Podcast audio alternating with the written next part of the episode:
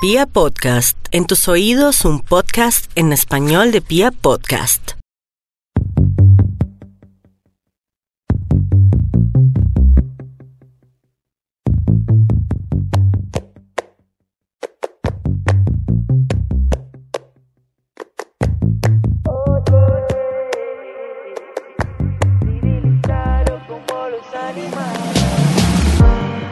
Quiero presentarles, a ver, este muchacho, bueno, y su banda vienen poniendo a bailar al mundo. Les, les gusta bailar. A mí eso de la, del, del, baile me encanta. Porque es que a uno de verdad, como dicen al final, nadie le quita lo bailado, ¿no? Por lo menos decimos en, en, en estas tierras nuestras, decimos que nadie nos quita lo bailado. Eso es parte de la historia, de lo que quiero que hablemos el día de hoy con un artista que viene, como les digo, con su banda rompiéndola muy fuerte. Y además de eso, tiene títulos y tiene unas filosofías que me gustan mucho porque yo siento que se ha estado fijando en cosas que han venido siendo pasadas por alto. Quiero presentarles a Macaco. Dani es el líder vocal de esta banda que ha tomado mucha fuerza y que ha puesto a bailar y ha puesto como a sentir un poco más allá con sus letras al público. En España la rompen. El último álbum es una combinación de unas letras supremamente interesantes con un estilo que es el estilo que solamente ellos saben imprimir y además con unas combinaciones porque las colaboraciones musicales que están en el reciente álbum de Macaco son tremendas. Dani, bienvenido, ¿cómo estamos?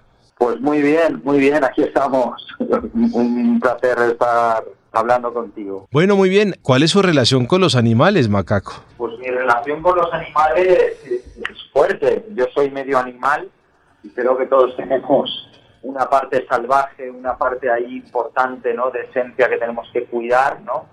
Eh, siempre dicen que tenemos un, un alter ego que está unido a un animal eh, o a varios animales. Yo creo que tengo una parte mono, monkey, por eso me llaman macaco, ¿no? Desde chiquito yo soy el, el monkey man, el macaco, y un poco por mi manera de gesticular, por mi manera de moverme en el escenario, por, por, por, por esta cosa como más inquieta. También soy muy pez, porque me gusta mucho el mar, me gusta la naturaleza, así que hay diferentes a, animales alrededor de, de, mi alma, creo. Muy bien, es que el nuevo disco de Macaco se llama Civilizado como los animales y eso me encantó ese título. Sí, el título viene una canción que escuchaba de chiquito por, por de Roberto Carlos, que, que fue el, uno de los el primer himno medioambiental de la música hispano-latina, una canción que estuvo prohibida por la dictadura de, de, de Brasil Irónicamente ahora Brasil está a las puertas de una dictadura, yo tengo muchos amigos brasileños, en mi banda. Está por ejemplo Crack, es brasileño, el rock manager Gandhi también es brasileño, tengo muchos amigos que se están yendo del país por esa circunstancia tan terrible de la extrema derecha, es una dictadura camuflada en, una democracia y está habiendo un éxodo importante, ¿no? Por gente que, la verdad no puede sostener esa situación, ¿no? De, ¿no? de imposiciones y de, y de cero debate. Y me gustaba el título porque aparentemente es una contradicción, pero habla de, volver a la esencia de las cosas, ¿no? de ser civilizado como los animales, eh, que es volver un poco a, a, una comunicación más directa. ¿no? Ahora estamos en un momento que hace falta una evolución un poco al revés. ¿no? Por eso ahora todo el planeta se está alzando por temas medioambientales, algo que muchos llevamos haciendo desde hace mucho tiempo, porque es una urgencia, ¿no? Por mirarnos más a los ojos, en muchas las redes, tienen cosas muy bien, muy buenas las redes sociales, pero estamos todo el mundo con un enganche muy fuerte y hace falta más mirarse a los ojos, tocarse más, sentirse más, mojarse los pies en el barro, etcétera, etcétera, ¿no? Pero uno puede... Motivos, sí. Pero uno puede pensar que... motivos sentí que era un buen título. Ok. Pero, pero uno puede pensar más allá de todos esos argumentos que nos está dando eh, Dani, hombre, que en definitiva cuando uno ve la evolución, a la aparentemente evolución que hemos tenido, siguen siendo más civilizados los animales. Totalmente, totalmente. Nosotros aquí hay una evolución tecnológica muy fuerte, pero hay una evolución, eh, por supuesto es una metáfora, ¿sabes? O sea, es evidente que el hombre muchas cosas tiene una empatía, que no puede tener el, el, animal, pero respecto a los instintos hacia, ciertas cosas de empatía que tiene un animal, el, el, el hombre ahora mismo ha, evolucionado muchísimo a nivel tecnológico, pero en una serie de cosas a nivel humano, ¿no?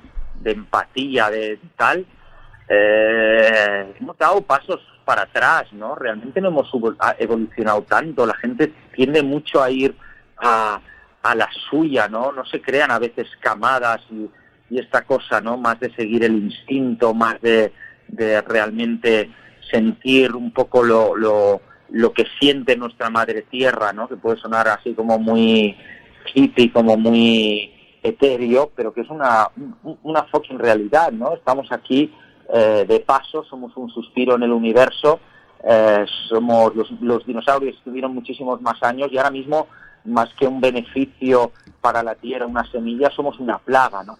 En todos esos aspectos creo que estamos como poco coordinados, para no decir nada, y que necesitamos una devolución y ser un poco más coherentes y más tener unos links más integrados con, con esto, con el, con el planeta, ¿no? No hay planeta B y, los animales creo que en ese sentido están mucho más integrados, llevan, siguen el ritmo de los alimentos que les ofrece un poco la naturaleza, aquí queremos todo para aquí, para ahora, la inmediatez, no, yo quiero esta fruta, no, pero esta fruta no existe, bueno, pues te la vamos a traer, la vamos a crear con estas semillas, vamos a hacer lo que sea.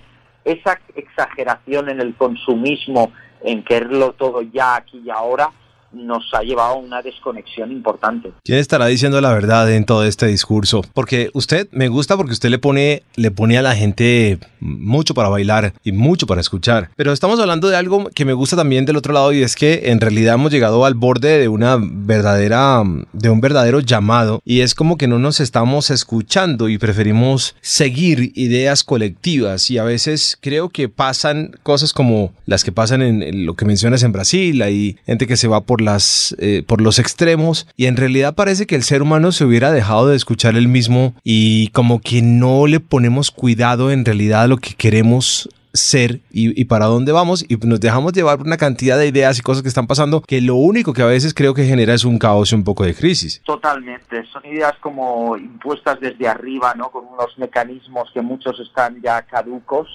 y que no funcionan, ¿no? Imagínate ya en todo el tema de las energéticas, ¿no? Ahora hay energías sostenibles mucho más poderosas, pero esos hábitos no nos los dejan cambiar, ¿no? Por unos, por unos procesos económicos eh, ya como muy anclados en, en, en, una parte de la, de la, de la clase económica, ¿no? De esas macroempresas que están por encima, parece que estén por encima del bien y el mal y que no dejan que realmente las cosas vayan en otra dirección y es por lo que tenemos que luchar. Necesitamos unas leyes de cambio climático ya, eh, necesitamos que todos esos hábitos que la gente en la calle está intentando cambiar sean, eh, sean empujados también por la clase política y por las empresas que gobiernan a esos políticos, ¿no? Eh, también hay una tendencia a que tenemos que ser de una manera, vivir de una manera, porque la corriente lleva para ahí, tenemos muchísimos inputs de lo que se debe no hacer, tenemos mucha falta de tiempo porque vamos todos a mil, ¿no? Porque todo es para allá, si no estás ahora, si no sacas la canción hoy, mañana será tarde, si no vas hoy a este evento, mañana será tarde, si no estás en este sitio, mañana podrá ser, si mañana no entregas esto, se te va a pasar el arroz, ¿no? Si mañana, ¿sabes? Todo ese tipo de elementos hacen que, que crear un estrés y una dinámica de aceleramiento que no es real, porque realmente las cosas se tienen que seguir masticando. Luego cuando dejas que las cosas realmente tengan su pozo, maduren, maceren, pues realmente también se, se consiguen otro tipo de, de, sensaciones, ¿no? Pues maravilloso, creo que has descrito un poco de lo que, de lo que estamos viviendo hoy en, en un 80% de la población, estamos en, esas, en esos inputs, en esos afanes, y de otro lado, pues eh, el tema del planeta parece que hasta apenas está despertando. Macaco, ¿qué hace uno por, o Dani, qué hace uno por el planeta? ¿Qué puede haber uno? Si uno tiene acciones individuales por el planeta, ¿puede lograr algo o, en, eh, o va a ser necesaria una política mundial para poder lograr establecer unas normas unas reglas que nos ayuden a sobrevivir en un futuro, porque como vamos, no vamos bien. Pues totalmente, hace falta unas reglas. Muchas veces, el otro día estaba, eh, hace cuatro días he estado tocando para, para Greenpeace, estuve tocando en un concierto que fue algo como muy emocionante, histórico, encima del Arctic Sunrise, un barco de, de los más importantes de Greenpeace que ha estado en el Ártico, se han rodado grandes documentales. Mi amigo Javier Bardem, por ejemplo, estuvo ahí con su hermano Carlos haciendo un documental maravilloso, que el otro día estábamos hablando porque ahora el día 20 hacen otra conferencia con Greenpeace donde nos juntamos gente del mundo de la cultura, actores, directores de cine, cantantes para alzar la voz un poquito por, por, por, toda esta temática. Eh, cuando hicimos el concierto, eh, la respuesta se fue como muy fuerte de la gente de la calle. La gente de la calle está con muchas ganas, pero no todo el mundo tiene esa oportunidad. O sea, según el estilo de vida que tienes, la gente con la que te has cruzado, puedes tener a un acceso más rápido de todos esos hábitos. Eh, comprendes, ¿no? Pero hay gente que tiene familias, que, que su posición económica no le deja, que no puede realmente comprar alimentos ecológicos, que no le han enseñado que hay alimentos transgénicos que no funcionen igual que los alimentos naturales, que, los plásticos que hay en los supermercados y tal, y que nadie le ha enseñado a llevar su propia bolsa para ir al supermercado, o sea, pero que tienen ganas de todo eso. Entonces, todo eso, hay mucha gente que ya hicimos todos esos cambios de hábitos, de reciclar, de intentar utilizar medios de transporte como puede ser la bicicleta o, medios de transporte eléctricos en un momento dado, no siempre, porque siempre no se puede, no se puede ser 100% coherente, porque no nos dejan desde arriba, porque hay ya los, los vehículos eléctricos ya existen desde hace muchos años y ya se podía haber hecho todo ese trasvase, pero eh, realmente ahora lo que tenemos que empujar es para que esos políticos cambien esas leyes. Lo que pasa es que les da miedo están ahí como, como enclaustrados en, en ese sistema y les dan mucho miedo esos, esos cambios, porque eso, esos cambios significan un cambio de poder, un cambio en los movimientos económicos que generarían nuevas economías. Eh, muchos países que tenemos sol, que tenemos energías eh, eólicas muy potentes y tal, podríamos crear nuestra propia energía, podríamos importar energía, crearía nuevos puestos de trabajo etcétera, etcétera, etcétera. Eh, el hambre del mundo no es como dice Monsanto y empresas de estas, que los transgénicos están salvando el hambre del mundo. Eso es una gran mentira. El hambre del mundo es por una mala repartición de los alimentos.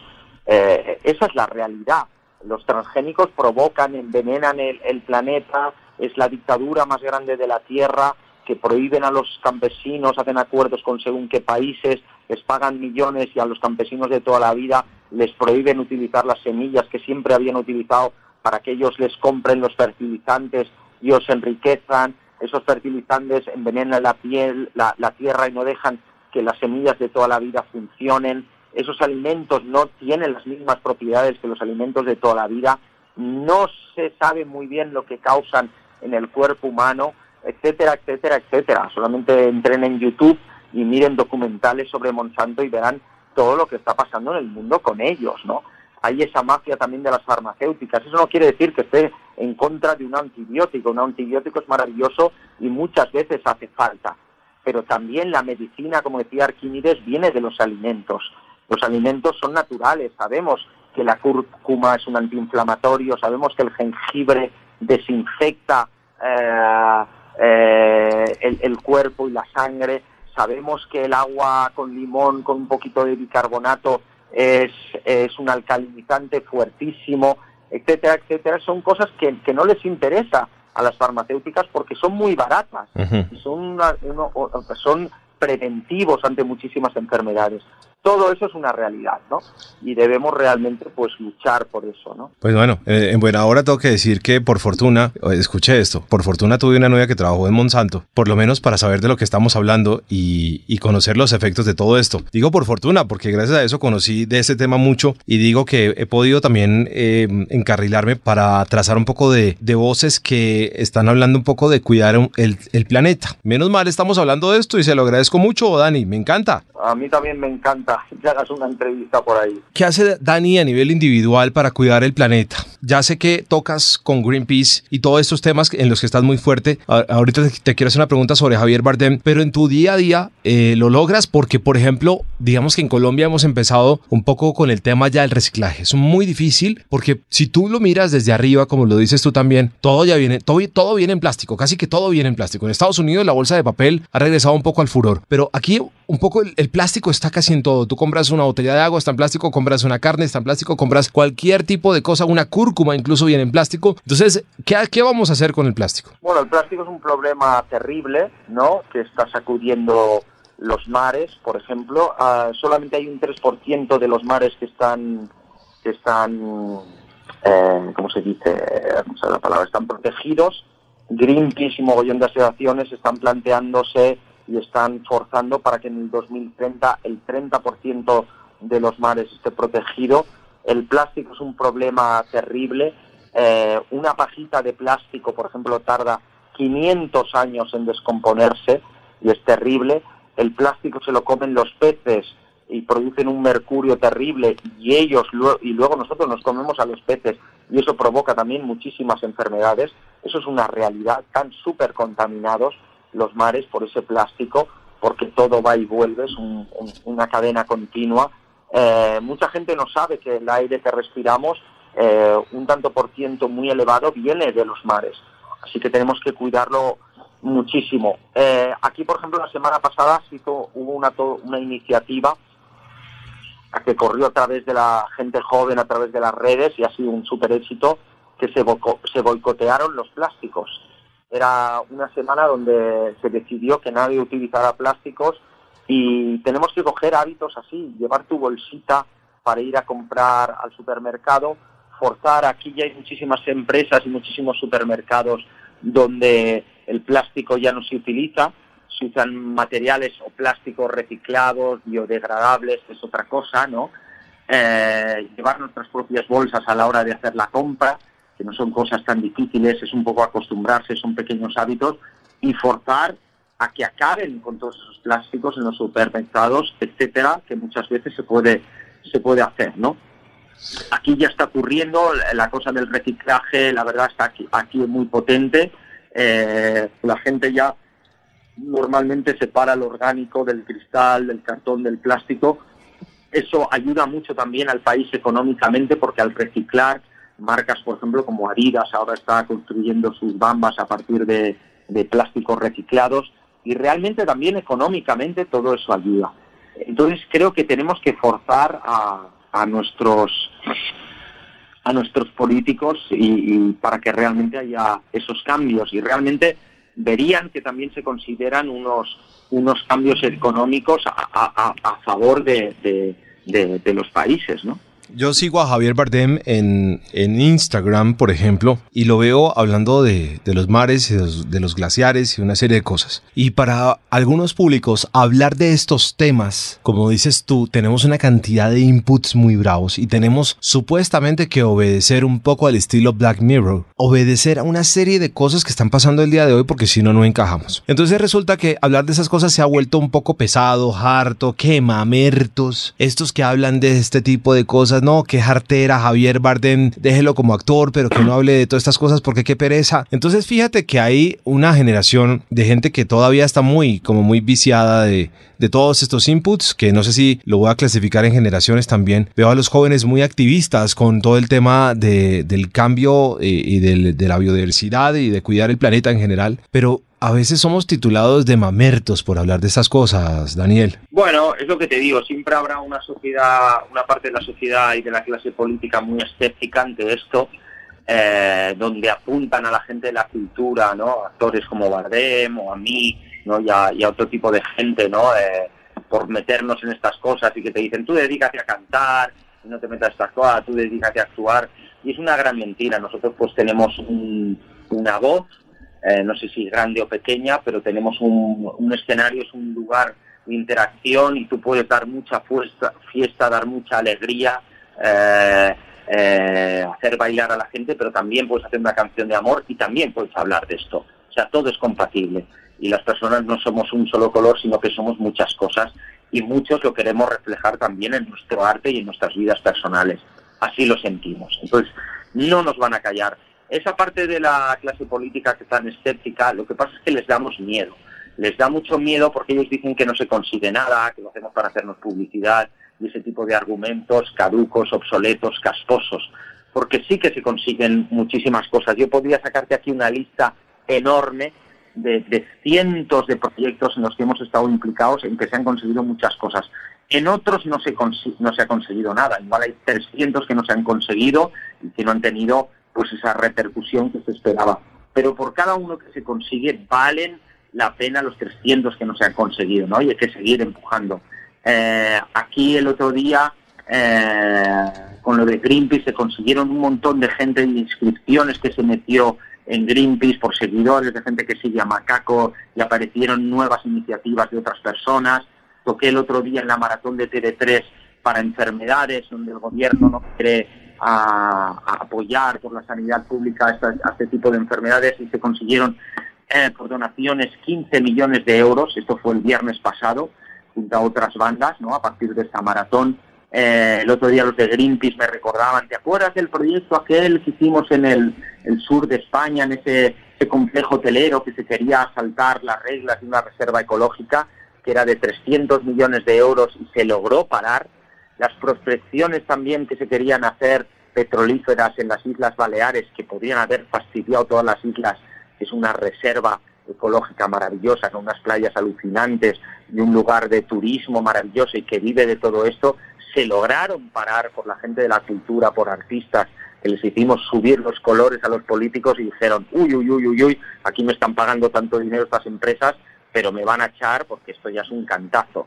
Eh, para la investigación del cáncer infantil a partir de una niña, una iniciativa que tuvo, que quería una canción de macaco, hicimos un vídeo y se hizo viral, empezó a correr por las redes sociales, por WhatsApp, aquí y en América, y a partir de donaciones, yo te di también los derechos, todos se, recaudaron millones de euros para la investigación de cáncer infantil, un dinero que el gobierno no quería poner porque la vía de un menor para ellos vale menos que la de un adulto. Eh, con FADA, que es una organización con la que también trabajo eh, por, por los animales, se han logrado cerrar algunos delfinarios, ellos estaban en el documental de Blackfish, no sé si lo has visto, donde empastillan a los delfines y a las orcas que están ahí esclavizadas en los delfinarios, es una auténtica locura, ¿no? A ti te parece que están muy contentos ahí por esa fisonomía, que parece que estén sonriendo y luego hay ataques y hay locuras porque está totalmente loco el bicho de dar vueltas en esa piscina, es algo muy loco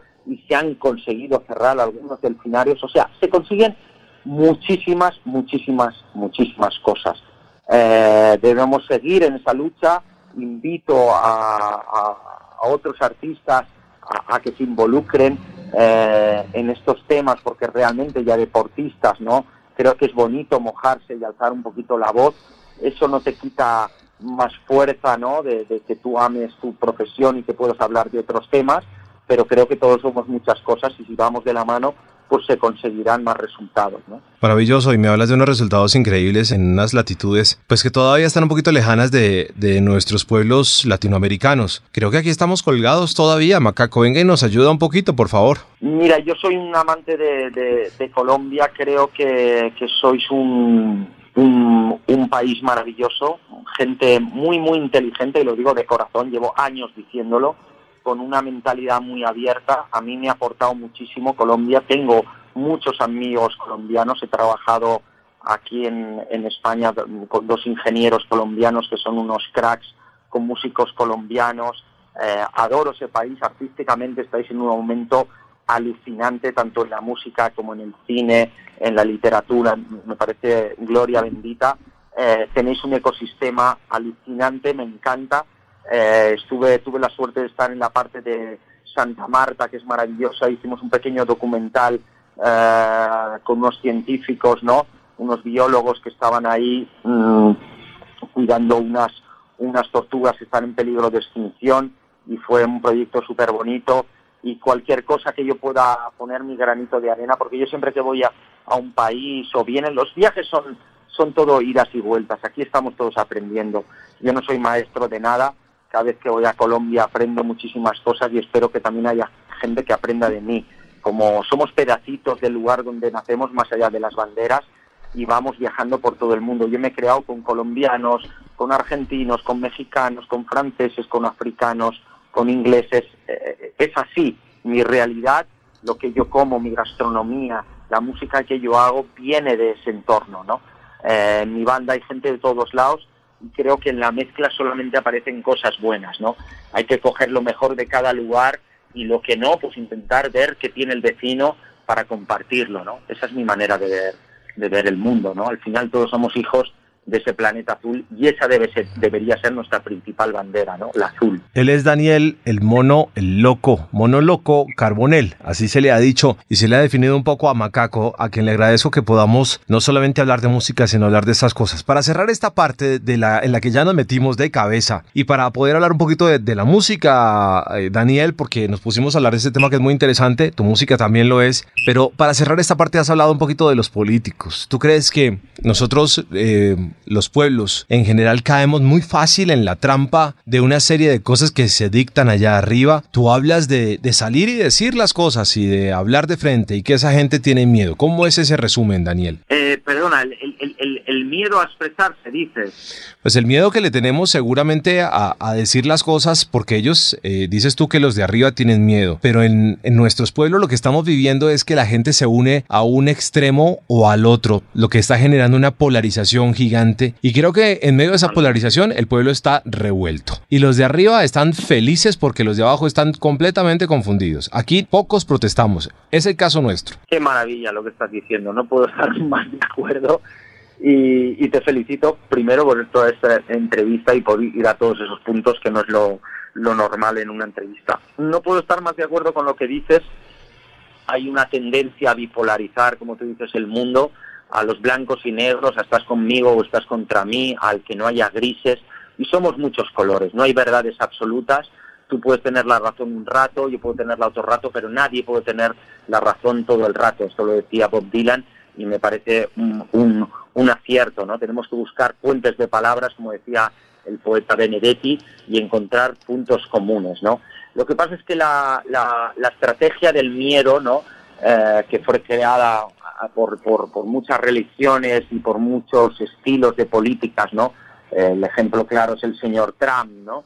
De cuidado, ¿no? Un extranjero, cuidado, cuidado con los hispanos, con los latinos, cuidado con la gente que tiene otro color, ¿no? El cuidado, el miedo y tal, cuando realmente todo eso lo único que trae son cosas buenas, porque realmente ahí hay aprendizaje y hay crecimiento en la belleza, en la cultura, en la inteligencia.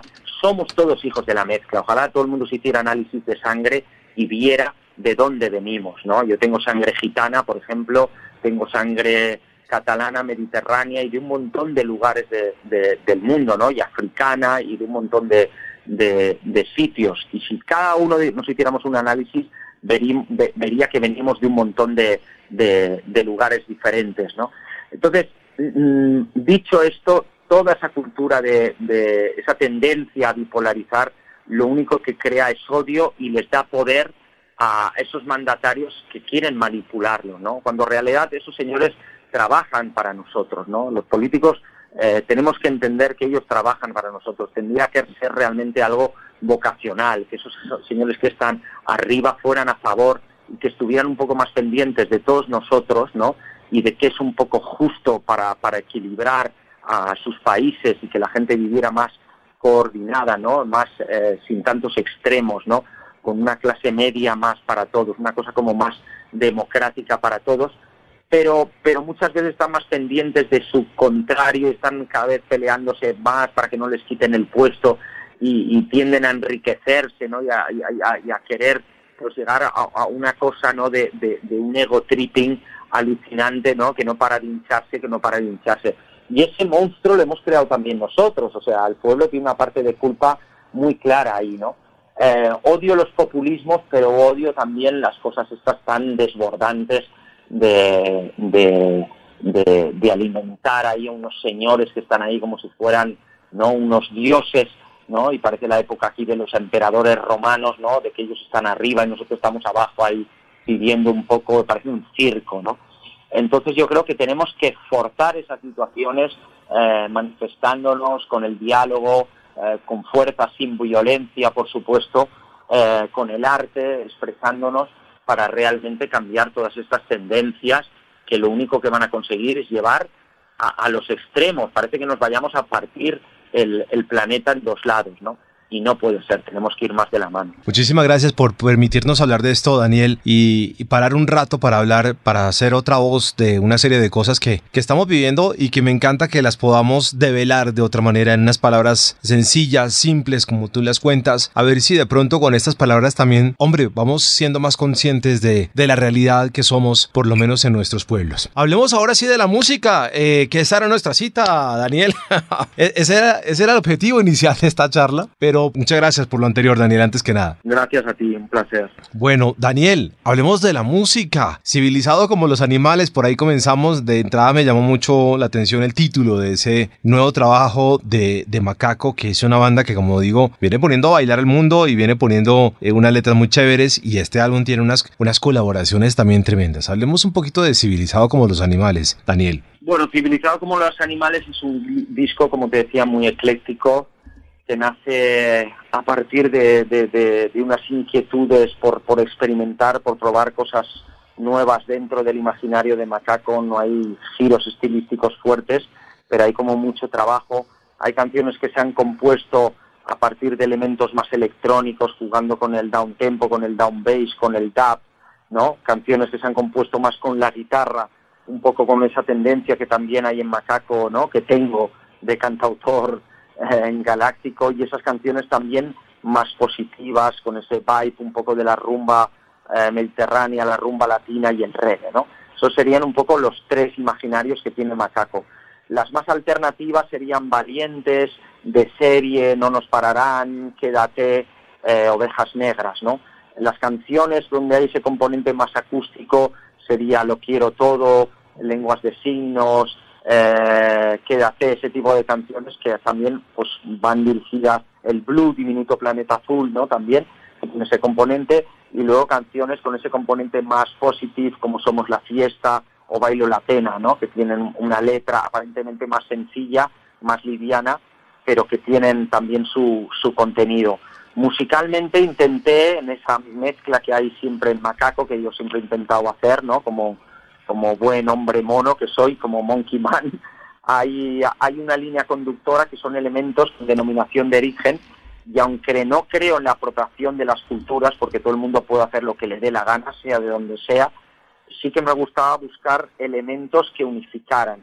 Y en este caso los busqué pues en, en, en mi lugar, que es un lugar sin bandera, pero soy hijo del Mediterráneo, de melodías flamencas, melodías más morunas, con mandolas mediterráneas, con algunos arreglos que evocan un poco a la cinematografía de Ennio Morricone, que Tarantino y otra gente copió, ¿no? De este, de este compositor italiano, ¿no? Que ponía la música a películas como Sergio Leone y todo eso.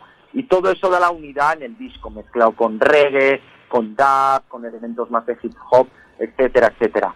En cuanto a las letras, hay letras que van enfocadas a un tema social, como digo, como Ovejas Negras, que es una oda a la diferencia, o Blue Diminuto Planeta Azul, que habla de mirarse con perspectiva, de pinchar un poco nuestros egos, es una oda también al planeta, que no hay planeta B, que esta es nuestra única casa, etcétera, etcétera. También hay unas canciones de amor, como Lenguas de Signos, con Monsieur Piriné, o, o Quédate con Silvia Pérez Cruz, ¿no? o Lo Quiero Todo, este single, este reggae que hemos sacado ahora, intentando romper eh, los tópicos típicos de la lírica de las canciones de amor. Todo eso está eh, en este disco y creo que convive de una manera natural, ¿no? Acompañado de un montón de, colaboraciones como tú habrás visto, ¿no? Correcto, bueno, muy bien. Nadie nos quita lo bailado. Y ahí es cuando em, pues confluye un poco contigo con eso de bailó la pena. Bailó la pena totalmente va en ese, en esa, en esa dirección, que nos quiten lo bailado, ese juego de palabras, ¿no? que me encantó cuando se me ocurrió lo de Bailo la Pena, porque es eso, ¿no? Ante las dificultades, oye, una sonrisa es el mejor remedio, ¿no? Eso es lo que te da como la fuerza, el motor que te da, ¿no? El cruzar, lo que hablábamos antes, esos esos miedos, ¿no? Como digo, en valientes, dime hermano en qué miedo te hiciste valiente, ¿no? Eh, el, valiente no es la ausencia de miedo, sino que es todo lo contrario, es esa intención por querer cruzar eh, eh, esas dificultades que nos pone la vida y tirar ahí con optimismo hacia adelante. A veces es muy complicado, pero creo que realmente es nuestra fuerza, ¿no? Depende un poco de nosotros en cómo te, en qué, qué lente te pones para ver las cosas de una manera de, u otra, ¿no? Si quieres ver, eh, ver el vaso medio lleno o no medio vacío, ¿no? Creo mucho en el positive vibe, en, en esas canciones como positivas que alimentan el alma y te hacen tirar para adelante. Bueno, Daniel, muchísimas gracias. Mm, Lo espero, por favor, cuando pase por Bogotá, si es tan amable y si se puede, y si se nos da la oportunidad, hombre, diga que, que chévere que charlemos aquí en Vibra un rato para que podamos seguir hablando de todas estas cosas y hagamos locuras en pro del mundo, de la gente, del planeta y de todos. Pues un honor, de verdad, un gustazo de entrevista, felicidades, me ha encantado. O sea, una entrevista muy única y hay pocas así. Así que te lo agradezco inmensamente, de verdad, un honor. Eres un crack, tío. A ti muchísimas gracias Daniel por permitirnos charlar de todas estas cosas y por darle la oportunidad al mundo de escuchar una voz diferente, no solamente en las letras, en la música, sino para el mundo. Gracias Daniel. Gracias, maestro. Un abrazo grande. Gracias por el apoyo. A ti. Bailo, bailo, bailo una vez.